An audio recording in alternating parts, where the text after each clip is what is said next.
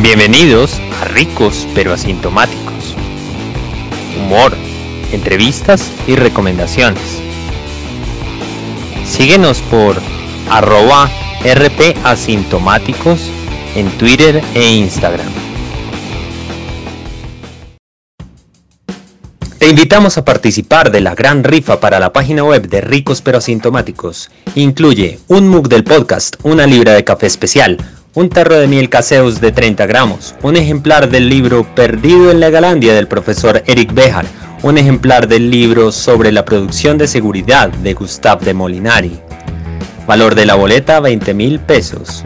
Juega con los dos últimos números del sorteo de la Lotería de Boyacá, que juega el 20 de noviembre. Ayúdanos a impulsar la libertad.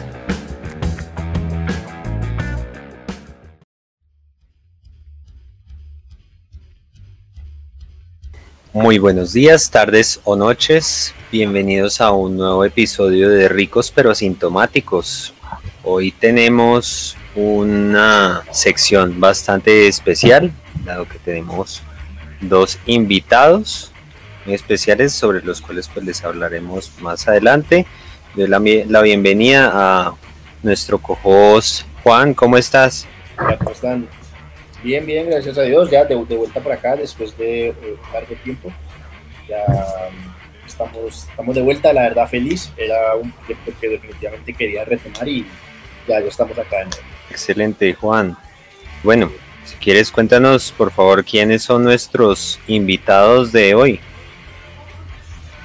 Eh, bueno, teniendo tenemos a, Julio Mejía y eh, tenemos a Mateo Amaya vamos a hablar sobre el posacuerdo, sobre lo que se le viene para Colombia en, estos temas, después de los acuerdos de paz, que, que, se va a seguir haciendo, que no se va a seguir haciendo, y nos, vamos a, nos van a contar lo que ellos ven y también sus opiniones personales. Perfecto, para nuestros oyentes, como es un formato no de entrevista que estamos haciendo, la dinámica va a ser la siguiente, va a haber una pequeña introducción del tema, seguida de una pregunta inicial, luego nuestros dos invitados van a hacer cada uno tres preguntas al otro, para un total de siete preguntas y unas conclusiones finales más uno, una bibliografía recomendada, unos recomendados para que quienes deseen saber más al respecto del tema. Entonces, pues nada, comenzamos con una breve introducción del tema del posacuerdo, recordando que la, el acuerdo de paz se firmó en el año 2016 desde entonces lo que ha venido sucediendo grosso modo ha sido pues una reconversión de algunos grupos, adhesión de quienes no se desmovilizaron a filas de otros grupos armados, desconfianza, digamos algo de desconfianza eh, por parte de la población por el método eh, a través del cual se ratificó o a través del cual se legitimaron los los acuerdos, plebiscito que organizó el expresidente Juan Manuel Santos y que fue votado mayoritariamente no, es decir, la, mayor parte de los votantes escogieron la opción de no a,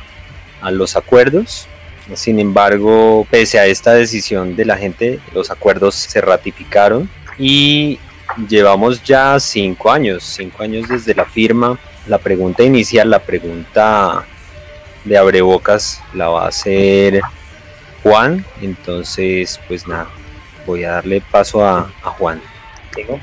gracias Andrés. la pregunta es, teniendo en cuenta el contexto actual que se viene para Colombia, que se viene para Colombia ahora que todo lo que dijo Andrés, aquí en el posacuerdo, ¿qué se viene para Colombia? Pues yo quiero saber, yo quiero saber una cosita. Primero, ¿quién es Julio César? bueno, pues me presento, yo soy Julio Mejía, he venido trabajando estos temas de violencia y conflicto desde hace varios años ya. Recientemente terminé una segunda maestría en criminología y, justicia criminal y antes había hecho otra maestría en asuntos internacionales con énfasis en seguridad. Sobre todo me interesaba porque cuando se analiza el tema de la violencia a veces se deja de un lado el rol del Estado, no solo desde la perspectiva de la policía, sino también todo lo que tiene que ver la cadena entera de lo que de la intervención del Estado en los temas de seguridad, desde la justicia penal hasta las cárceles, el sistema penitenciario, hasta ya la acción directa de la policía al incapacitar o detener a, a los criminales. Y por eso es que me ha interesado bastante el, tema del conflicto armado. Y ya, esa era la pregunta de Mateo, entonces ya quemó una pregunta, ya no puede hacer más. yo veo que se está insistiendo bastante desde el debate político y desde la izquierda que el acuerdo va a ser esta fórmula mágica que si se implementa, lo que va a ocurrir es que Colombia mágicamente va a superar las cifras altísimas de violencia. Y yo creo que es un error garrafal en términos políticos puede ser que sea bastante rentable y puede ser que al final defina las elecciones, pero en términos reales es un error enorme seguir insistiendo en que el acuerdo va a lograr ese objetivo de disminuir la violencia en Colombia. Lo que se ha visto en los, en los últimos meses es un incremento espectacular de los homicidios. Este año comparado con el 2020, en los primeros meses del año, un incremento del 27% de los homicidios, lo cual es muy alarmante teniendo en cuenta, claro, que durante el 2020, como consecuencia de los encierros y de, las cuarentenas obligatorias, hubo un decrecimiento de la violencia importante. Sin embargo, si se compara el mismo, los mismos cuatro o cinco meses del 2021 con lo que ocurrió en los cuatro o cinco meses del 2019, igual se detecta un incremento de la violencia homicida en más o menos un 11 o 12%. Entonces, la violencia está creciendo, no se detuvo desde el, 2010, desde el año 2016 que se firmó el acuerdo, no ha parado de crecer la violencia y esto ha sido algo que acompaña muchos otros indicadores, por ejemplo, las víctimas de minas quiebrapata o de artefactos explosivos improvisados han incrementado en 500%, el número de desplazamiento interno sigue creciendo en Colombia, no se ha detenido y los números de combates, por ejemplo, registrados por las fuerzas militares también siguen creciendo, o sea, paz en Colombia no hay.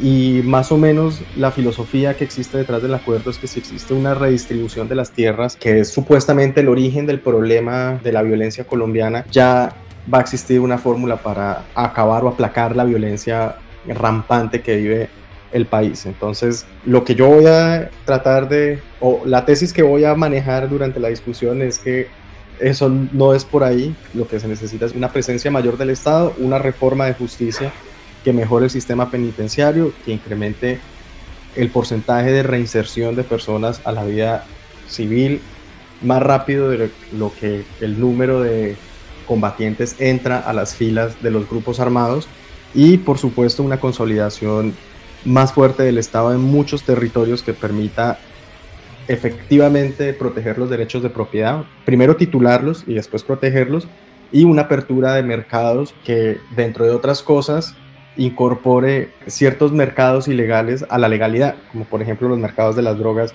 específicamente de la cocaína, pero en un comienzo, por lo menos el de la marihuana en Colombia, que también puede ser un buen inicio para el decrecimiento de la violencia. Entonces, esa es mi lectura. Creo que lo que le viene a Colombia es insistir el mal camino, el, camino de la reforma de tierras, y esto no, no solo no va a detener la violencia, sino que va a generar más problemas políticos de los que se tienen. Bien, por mi parte, yo veo sobre todo el tema. Espere, pero ¿quién, es Mateo Amaya primero? ¿Quién es Mateo Amaya? Sí. ¿Quién es? ¿Quién es ese hombre? Pero, pero entonces usted ya quemó de otra pregunta entonces. Ya quemó otra pregunta. No, yo, yo soy politólogo, soy politólogo graduado de la Universidad del Rosario. Yo tengo una maestría en Seguridad y Defensa Nacionales de la Escuela Superior de Guerra. Yo he trabajado temas de conflicto y he analizado el conflicto y la historia del conflicto armado, yo creo que desde hace unos póngale que unos cinco años. Me apasiona, es un tema que me apasiona es, y es algo que uno siempre, no sé, no sé si le pasa a Julio César, pero uno siempre que lee de estos temas, todos los días uno aprende más y más cosas. Es como un tema casi que inacabable. Entonces, eh, ese, así como para hacerlo muy corto, esa sería como mi carrera, obviamente en temas de conflicto armado. Además de eso, yo tengo un proyecto, pues eh, obviamente aquí estoy haciendo como publicidad gratuita, pero pues hay que aprovechar. Y yo tengo pues también un proyecto que se llama País Posible, entonces pues para las personas que quieran saber un poquito más del tema, es eh, arroba País Posible Info en todas las redes sociales, TikTok, Instagram, Facebook, Facebook, Instagram y TikTok y Twitter. Entonces eh, sería eso. Y bueno, sobre lo otro, sobre ya, ya llegando al tema, yo creo que el grave problema, sobre todo del acuerdo de paz, o por qué después del acuerdo de paz no seguimos o estamos seguimos siendo un país muy violento, lo que dice digamos Julio César es muy cierto. Hubo un estancamiento, primero que todo un estancamiento de la, de la violencia homicida desde el 2014, desde el 2014 para acá, hubo un estancamiento. Es verdad que se está aumentando un poco la violencia homicida, no es que tampoco es que estemos aumentando de manera súper terrible y súper peligrosa, pero sí hay una, sí se ha visto un aumento desde el 2016 para acá, hay un aumento. Ahorita estamos como en 25 una tasa de 25 homicidios por 100.000 habitantes. Según la ONU, como para hacer una, una comparación, según la, la, ONU, un país se considera violento cuando ya tiene una tasa de, homicidios superior a, a 20 por 100.000 habitantes. Entonces, Colombia está como en ese rango, sigue siendo un país violento. Pero entonces, ¿cuál es el, cuál es el, yo creo que el, el, el grave problema es que nosotros, o más bien el gobierno colombiano, no nosotros, sino el gobierno colombiano, el gobierno de Juan Manuel Santos en esa época, hizo una negociación con personas que no terminó de entender. Y es que, y esto ya lo podemos si quieren hablar más adelante, pero es que aunque nos podamos meter en la discusión de que la guerrilla de las FARC tuvo un origen de pronto ideológico y peleaba con, con, el fin de tomarse el poder y cambiar el sistema político y el sistema económico de Colombia de un sistema capitalista, un sistema comunista, o como quieran llamarlo, el sistema que actual, actualmente estamos viviendo. Las FARC no cuando llegaron a la mesa de conversaciones con Juan Manuel Santos, las FARC no eran es que decían de dientes para afuera. Las FARC, y esto es algo muy interesante que uno puede leer en, varios, en varios autores, yo les remito uno muy básico, es Mari Caldor, que habla sobre las nuevas guerras, habla sobre el tema de la degradación de la guerra y cómo es que, cómo es que las FARC, esto no lo dice Mari Caldor, sino de, desde la teoría de Mari Caldor, cómo es que las FARC comienzan a degradarse según la guerra se perpetúa. Y es que las FARC, aunque empezaron de nuevo con una ideologización, con un tema de que vamos a, tomar el poder por las armas, llegó un momento, a, principios de los 90, llegó un momento en que comienza a degradarse y comienza ya no a pelear tanto por, por esa toma del poder, sino más bien comienza a pelear por unos medios. Y unos medios son pues los medios para seguir dando guerra. Eh, el tema del narcotráfico es algo que dañó, primero que hizo que el conflicto armado en Colombia se explotara, fuera algo muy fuerte. Yo no sé si ustedes sepan, ustedes sepan cómo era las, digamos, si podemos ver las tasas de homicidio en esa época eran muy altas, de unos, de unos 80 por 100 mil habitantes, pero eso se dio a que las FARC dejaran de pelear no tanto por esa ideologización, sino sobre todo por seguir manteniéndose como los narcos del país. Ellos fueron, al fin y al cabo, fueron los que reemplazaron a los grandes carteles de los años 90, tanto el cartel de Cali como el cartel de Medellín. Entonces eso es algo que no se entendió, que Juan Manuel Santos no entendió cuando hizo una negociación con estas personas. Y una negociación con unos traquetos es diferente a una negociación con una guerrilla. Eso es por un lado. Y segundo, como para, para no, no, extenderme mucho, el segundo punto que yo también veo es que la negociación se hizo entre élites. La negociación se hizo entre una élite gobernante con una élite guerrillera. Y las élites guerrilleras obviamente pues están muy cómodas, muy felices. Hay 10 de ellos están pues en las están en, en el Congreso de la República, eh, están muy cómodos, están muy tranquilos y pues bueno, y, y, y, todos y toda la demás élite que no están en el, en el Congreso, eh, también pues están en el Partido Comunes y todo eso. Pero ¿y qué pasó con todos los demás? ¿Qué pasó con todos los, la, el, el, raso, el soldado raso guerrillero? ¿Qué pasó con el, con el, con el, eh, el mando medio? El mando medio, el mando de frente, no el mando de bloque, el mando del bloque de las FARC, sino el mando medio. Estas personas no les dieron los beneficios que esperaban eh, dar. Y, como estas personas ya tenían una degradación en, el, fin que perseguían para, hacer una guerra o para hacer la guerra contra, contra el gobierno colombiano, estos pues simplemente dijeron, ah, no, es que a mí las condiciones que me dieron en este acuerdo de paz pues no son satisfactorias, me va mejor traqueteando.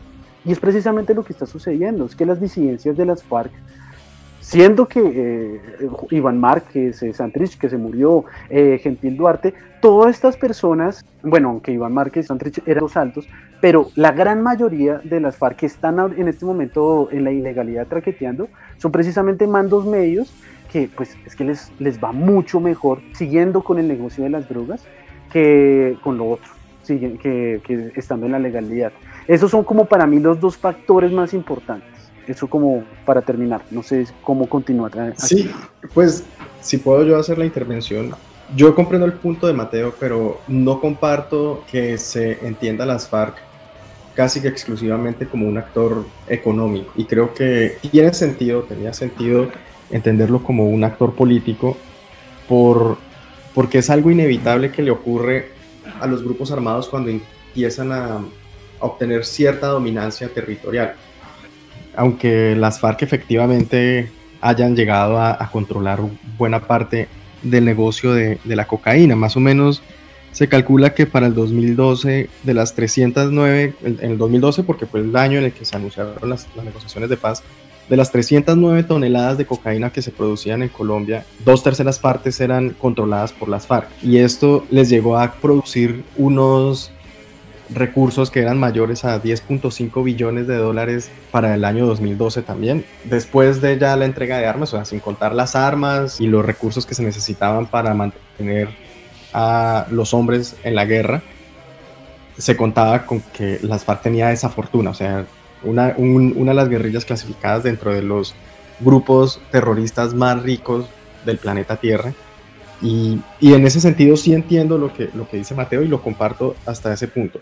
Pero creo que a esa lectura le falta la otra pata y es entender que un grupo económico necesariamente cobra un rol político cuando empieza a dominar un territorio. Hay una cita que me gusta mucho a mí de San Agustín en la Ciudad de Dios, que es muy famosa y los libertarios la conocen mucho porque es muchas veces como se describe al Estado y yo concuerdo y es que más o menos se cuenta pues la historia que había un pirata que estaba asaltando los mares cerca a donde Alejandro Magno estaba avanzando en su campaña militar para conquistar a Persia. Y cuando Alejandro Magno lo captura después de que este pirata le había robado algunos de los tesoros que tenían sus generales, el pirata le contesta, vea, solamente que porque a usted, porque usted lo hace este saqueo con cientos de miles de hombres o miles de hombres en su ejército, le llaman emperador, pero como yo lo hago apenas con un bote, a mí me llaman ladrón. Y creo que esa es una buena forma de entender la forma en la que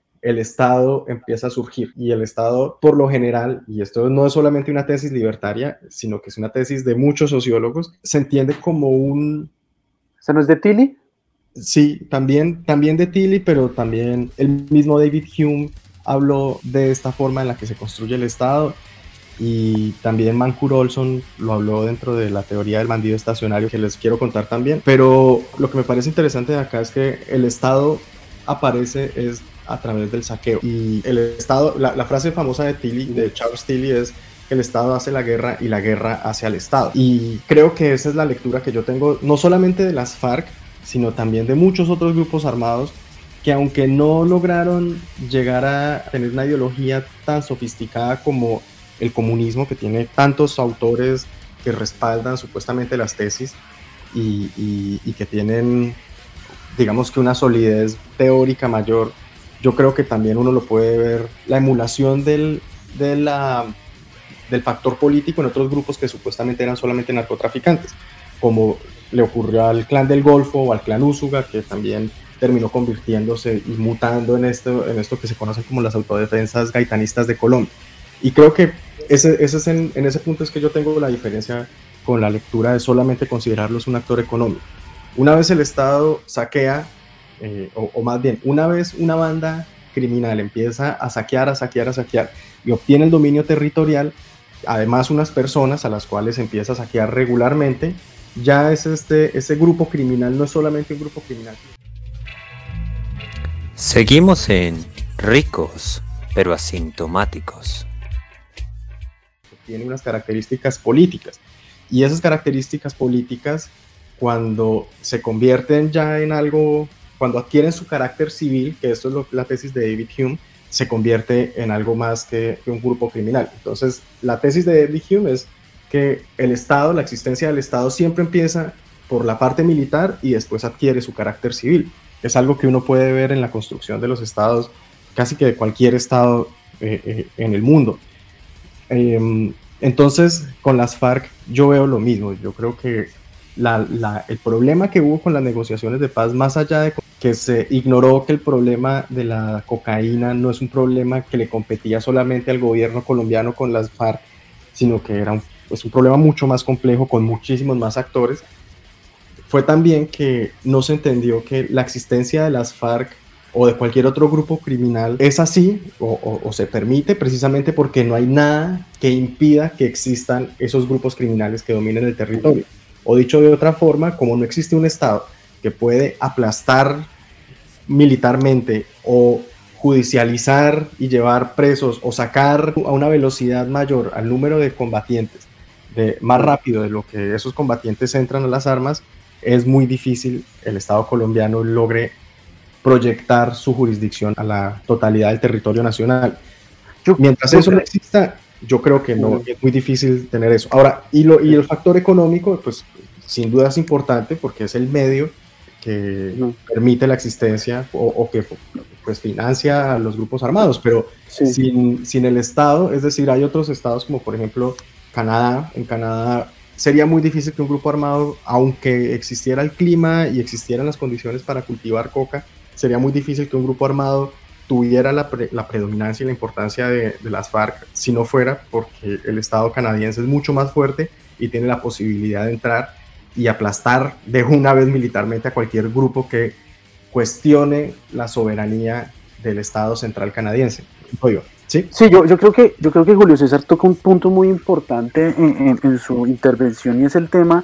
Yo, yo le iba a responder, yo le iba a responder como para contraargumentar, pero después me gustaría, es más bien, es, es no tanto contraargumentar, sino desarrollar esa idea que usted saca, y es el tema de, yo le iba a decir, oye, pero venga, ¿y dónde están en este momento actualmente las disidencias, tanto las disidencias de las FARC como los demás grupos armados organizados, los GAO, como los PELUS, el Clan del Golfo, ¿dónde están? Obviamente ellos se encuentran en los lugares, en los lugares donde son estratégicos y atractivos para las economías ilegales, es decir, los lugares donde se puede cultivar coca, donde se puede transformar la coca y donde se puede transformar esos corredores estratégicos. Además, pues también de lugares donde son atractivos porque tienen de pronto, donde también pueden sacar eh, réditos, como digamos con la minería ilegal o también con la extorsión. Sin embargo, yo creo que ustedes pues me respondería diciendo, ah, pues que esos lugares son están así o se pueden hacer eso porque no hay presencia del Estado. Y totalmente, y, totalmente, completamente de acuerdo con usted. No pretendía yo tampoco llegar a decir que las FARC solamente son un actor completamente económico. No era esa mi intención. Pero porque obviamente es que estos protoestados para comenzar ya a hablar de esa de una manera como, como diciendo como estos son los que rigen y, dan las normas en estos lugares, estos protoestados están precisamente en los lugares donde el Estado colombiano no tiene una presencia institucional. Y no tiene una presencia institucional, no, y, y, aquí lo estamos diciendo como libertarios, ¿sí? yo también soy libertario, pero aquí lo estamos diciendo como libertarios en el sentido de que es que por, lo menos para, para mí, creo que también para Julio César, es necesario la existencia de un Estado y es necesario la existencia de que el Estado ejerza su poder y su legitimidad en el territorio, eh, en su jurisdicción. Y cuando no lo hace, suceden estas cosas. Y entonces, obviamente, usted como, usted como grupo armado organizado, aunque su fin es económico, usted también lo que necesita es ejercer poder.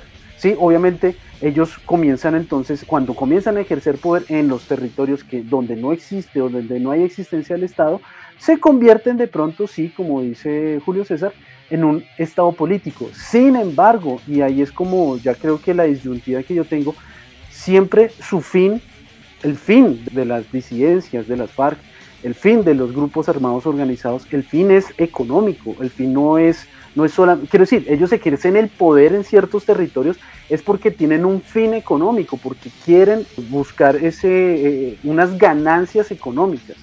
Entonces yo creo que esa, esa, es la diferencia. Obviamente que ellos tienen el poder, obviamente que ellos se convierten en actores políticos sencillamente porque se convierten en esos protestados en estos lugares apartados y es gracias y es precisamente también causa de que el Estado no haya tenido la efectividad de ser el monopolizador de la violencia en toda la historia de Colombia. Y de ahí podemos nosotros, no sé, hablar de Quiero, decir, ahí podemos entonces mencionar a, Bushnell, eh, este, este autor que habla sobre Colombia, una nación a pesar de sí misma, y, es, eh, y, y, esa es su tesis en todo ese libro de 500 páginas, es que Colombia no, hace, no ha sabido ser el monopolizador de la violencia en todo su territorio, y por eso es que le pasan esas cosas.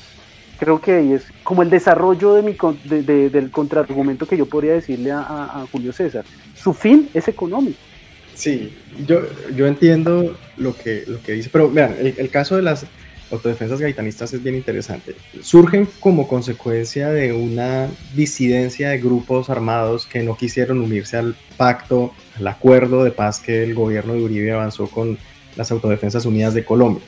Se empiezan a hacer en el norte, en el noroeste del país y empiezan a manejar las rutas de la coca que salen por el Urabá antioqueño se convierten o se tragan a otros grupos como los que se conocían como los paisas y otras disidencias pequeñitas de, que salieron después de, estos acuerdos.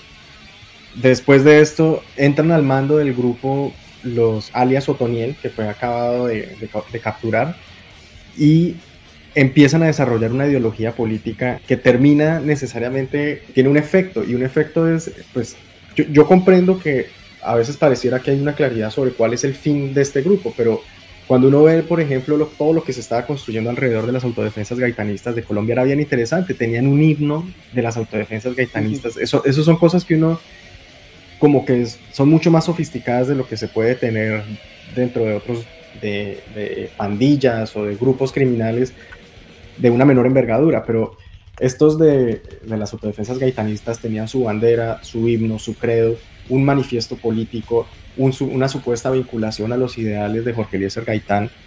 Y creo que heredan esa, esa idea de la misma manera en que cuando uno va y rastrea a los precursores de las, o, los antecesores más bien de las autodefensas gaitanistas, que son las Autodefensas Unidas de Colombia, uno también podría decir, no, pareciera que tienen solamente un fin económico. ¿Cómo, cómo surgieron las Autodefensas Unidas de Colombia? En primer lugar, a través de muchos de, los lugartenientes de Pablo Escobar. Un actor que también pareciera que es solamente económico, pero que estuvo en el Congreso de Colombia. Y de estos lugartenientes de, de Pablo Escobar, cuando empieza a acabarse el, cartel de Medellín y posterior al secuestro de, de, Marta Nieves Ochoa y de la creación del MAS, de muertes a secuestradores, de ese grupo militar que supuestamente estaba persiguiendo a la guerrilla, pero que también estaba vinculado claramente con el narcotráfico. Una vez se acaba el cartel de Medellín, empiezan a adquirir cada vez una importancia política mayor y empiezan a, hacer, a emular a lo que hacían las FARC, empiezan a, generar conferencias. Entonces empiezan las, como las FARC tienen una conferencia, séptima, octava conferencia, séptima conferencia de las FARC, que llegaron hasta la décima antes de desmovilizarse, también las autodefensas empezaron a hacer algo muy similar. Y se terminan convirtiendo de tal manera en un actor político que logran tener presencia en el Congreso colombiano, una fuerte presencia en el Congreso colombiano a través de testaferros o de enviados por ellos y logran disputarle al Estado colombiano el dominio del territorio, porque es muy conocido en Montería que las personas incluso se sentían mucho más cómodas con el dominio que las Autodefensas Unidas tenían sobre el territorio que la policía, confiaban más en las autodefensas que en la policía. Imagínense esto, es decir, si el Estado no logra disputarle esto, ah, e, esto es como un ceteris paribus de los economistas, un ejercicio mental así, pero si el Estado colombiano no logra disputarles ese, ese dominio a las, a las autodefensas, lo que termina pasando es que eventualmente la gente termina generando una legitimidad mayor con las autodefensas, desplazando al Estado y convirtiéndose en un Estado aparte, a pesar de que empiezan como una organización con fines económicos o que parecieran fines económicos exclusivamente.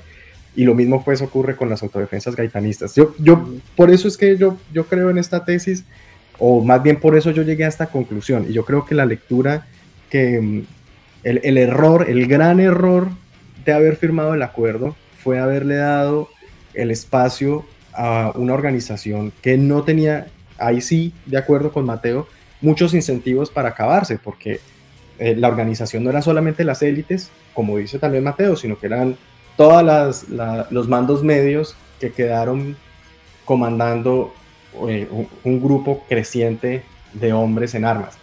Y también teniendo en cuenta pues que las FARC mantiene igual esta, naturaleza dual, porque Gentil Duarte, hay que recordarlo, él no es un, simplemente un narcotraficante ya, así se trató de pintar como una vez él abandonó el proceso. No, es que estos son los narcos, este, este solamente es uno de los narcos de las FARC. Pero Gentil Duarte en realidad provenía de la JUCO, de las Juventudes Comunistas. Él empezó su carrera dentro de la izquierda colombiana a través de la formación política de las Juventudes Comunistas. más adelante se convierte en un comandante de frente y más adelante termina comandando el Frente Oriental de las FARC. El Frente Oriental de las FARC era un frente tan grande que manejaba casi el 50% de los miembros de las FARC y casi el 50% de los recursos de las FARC.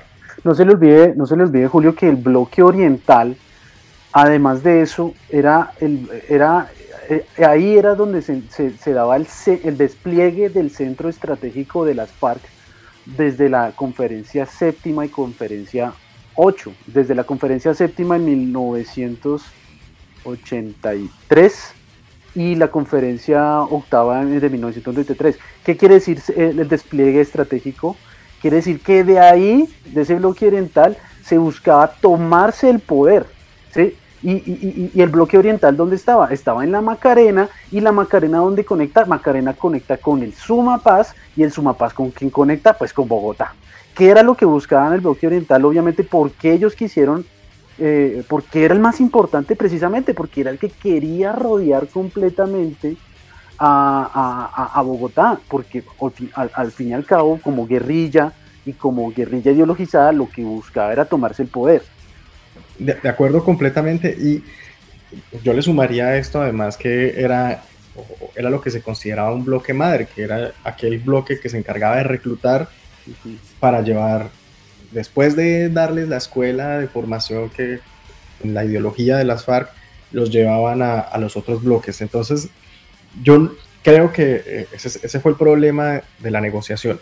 Por una parte, cuando la guerra pues, se, estaba ganando y se estaba logrando derrotar no solamente la derrota militar, sino también como era un actor político, la derrota política de las FARC venía de la mano de la derrota militar, se les dio la tregua y se permitió lavarle la cara a un grupo que no tenía todos los incentivos para desmovilizarse. Y una vez se ve que una gran parte de las FARC se convierte en esto que llaman las disidencias, porque empezaron con 1.600 hombres, ahorita van por 5.000 hombres. 5.000 hombres es lo que tenían las FARC para el año 1988-87, es decir, no es algo que uno debería no es, algo, no es una cantidad despreciable de hombres, pues, pues muchísima gente. Son los que tenía el ELN. Sí, los que tenía el ELN, con, el agravante de que las FARC, cuando se desmoviliza, muchos de los excombatientes van y se suman a las, a las filas de, del ELN, con toda la experiencia que tienen en combate y en, y actos terroristas y en creación de artefactos explosivos improvisados, etcétera, etcétera. Entonces, creo que el, gran error fue por una parte, subestimar el poder económico de las FARC o el poder de los incentivos económicos detrás de la guerra, como bien lo menciona Mateo, pero por otra parte, sobreestimar la capacidad que tenía el Estado para controlar el propio territorio. Y, es que, a ver, Colombia ni siquiera, en Colombia ni siquiera se puede tapar un hueco en Bogotá.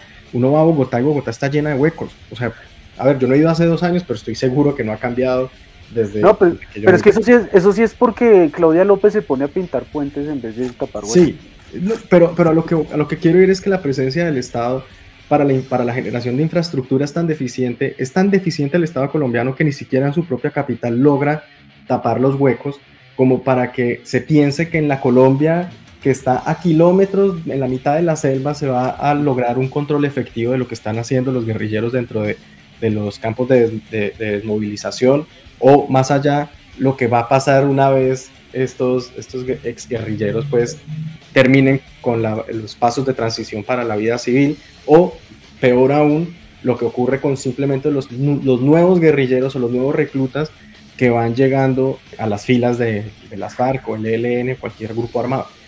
Creo, que, Sí. Siga, siga, siga. No, lo, lo, que, a lo, que, lo que quería decir es, es que creo que el, el, el gran problema es de, de, Colombia y toda la discusión que se da sobre la violencia colombiana es que se olvida simplemente que el Estado, la naturaleza del Estado es la violencia y por posar de buenistas, entonces no, no, es que el Estado es educación.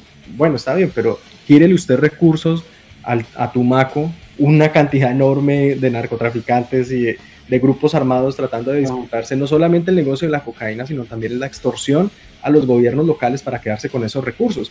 Termina el Estado Central colombiano alimentando a esos protoestados que le están disputando el control territorial. Y eso es como, como toda la discusión en Colombia se da alrededor del buenismo y de, de no digamos las cosas como tienen que ser, entonces se olvida que la primera función del Estado eh, o, el origen del Estado es, es un origen militar que después adquiere su carácter civil, como bien lo señaló David Hume. Eso, eso es, esa es la lectura que yo tengo de, la, del conflicto colombiano. Y entonces yo creo que, ¿sí? yo creo que Julio... Quería decir lo, último, dígale, dígale. De, que, que, después empiezan a insistir con el problema de las tierras, que es un problema que sí, que a ver, Colombia tiene una desigualdad de tierras altísima, alarmante, eso es, eso es cierto, una concentración casi absoluta de, la, de las tierras productivas en Colombia, pero eh, se olvida que cuando uno hace el cruce de dónde está la violencia, no existe una correlación entre las tasas de homicidio y aquellos lugares o aquellos municipios que presentan una mayor concentración de tierra. Eh, quería decir eso. Sí, yo, yo, yo creo que Julio César mencionó una cosa muy interesante de los grupos armados organizados, tanto de las disidencias como de cualquier otro, y es que, aunque yo digo, yo sigo sosteniendo que sus fines económicos, obviamente que ellos buscan, siendo que cada vez adquieren más poder, ellos buscan una legitimidad en el lugar donde tienen, pues, tienen su influencia. Y es algo que, y es algo que precisamente las FARC, y por eso es que las FARC perdieron la guerra, las FARC les tocó, perder, perdieron la guerra, uno de, sus, uno de tantos factores, ¿no? Pero uno de los factores principales es que la guerra no se gana, eh, no solo, o, sí, o no solo se gana con una buena estrategia o una buena táctica militar, sino que se gana con, con, las tres, con los tres ejes que menciona Clausewitz en su, en su libro de la guerra, lo político, lo militar y el pueblo. Y es que a las FARC se les olvidó el pueblo, porque es que precisamente una guerra de guerrillas, eh, lo que más necesitan, lo, más valioso para ellos, es el movimiento de masas. Las FARC dejaron de lado esa parte guerrillera natural de una guerrilla, como lo fue, digamos, la, guerra, la, la guerrilla que ganó la guerra en Nicaragua, o la, o la, guerrilla, o la guerrilla cubana que ganó la guerra de 1959, es que no supieron movilizar las masas. Y por eso es que ustedes veían en el, digamos, cuando se, cuando se acabó la, la, cuando se acabó el proceso de paz del Caguán, la guerrilla tenía una como más o menos como el 95% de los colombianos odiábamos completamente a las FARC. Decíamos, esto es una, esta guerrilla es un asco, estos, esto, eh, estos deberían desaparecerlos, tal cosa, tal otra porque es que ellos nunca aprendieron eso que ahorita sí pueden estar haciendo. Y es lo que sucede, digamos, digamos Julio César menciona un tema, digamos, menciona Tumaco. Y es que precisamente, digamos, Tumaco, y es lo que está pasando actualmente, ustedes ven en las noticias que siempre que, ah, no, que en Tumaco que, eh, que, mata, que el ejército mató cuatro campesinos, ¿sí? Obviamente son cocaleros, son colonos, ni siquiera son negritudes, pero las personas que se dedican al cultivo de coca y al procesamiento y al transporte de la coca son colonos, son personas llegadas a, Tumaco. Estoy dando solamente el ejemplo de Tumaco, son, pero digamos en Tumaco las personas que se dedican a estos negocios ilegales son personas venidas desde el Putumayo, venidas, venidas desde el Caquetá, que buscaron hacer negocio de la droga en un lugar que era muy estratégico para la, para la droga. Entonces, cuando llegan los, cuando llega el ejército y llega también la policía en, una operación eh, unificada entre ellos dos, y comienzan a hacer el tema, el tema digamos, de, perseguir a los cultivos, de, pues, hacer la fumigación, hacer la erradicación de drogas, pues obviamente, ¿quiénes son los primeros que se paran? Los que se paran son los colonos, pero los colonos, estos colonos, estos cocaleros, no llegan eh, simplemente, no se organizan así simplemente, tan, tan, tan, tan sencillamente. Estos están organizados por los mismos grupos organizados y, y es más, estos, estas personas les deben su bienestar a estos grupos organizados Existe un caserío en, que se me escapa el nombre, existe un caserío en Tumaco que usted no puede entrar allá, el ejército no puede entrar allá y es un caserío que simplemente es un caserío de cocaleros y no pueden entrar allá porque es que si, lo, si entran lo sacan a patadas. Y es precisamente eso, ellos, eh, estos grupos armados organizados saben que tienen, la, tienen que buscar su legitimidad y tienen que ser, buscar que ser queridos pues para hacer de la suya. Y es que, y es que esto no se inventó de la noche a la mañana, es que esta, hasta Maquiavelo lo decía en su libro El Príncipe que decía, usted no solamente tiene que ejercer el poder por medio del terror, usted también tiene que hacerse querer. ¿Sí?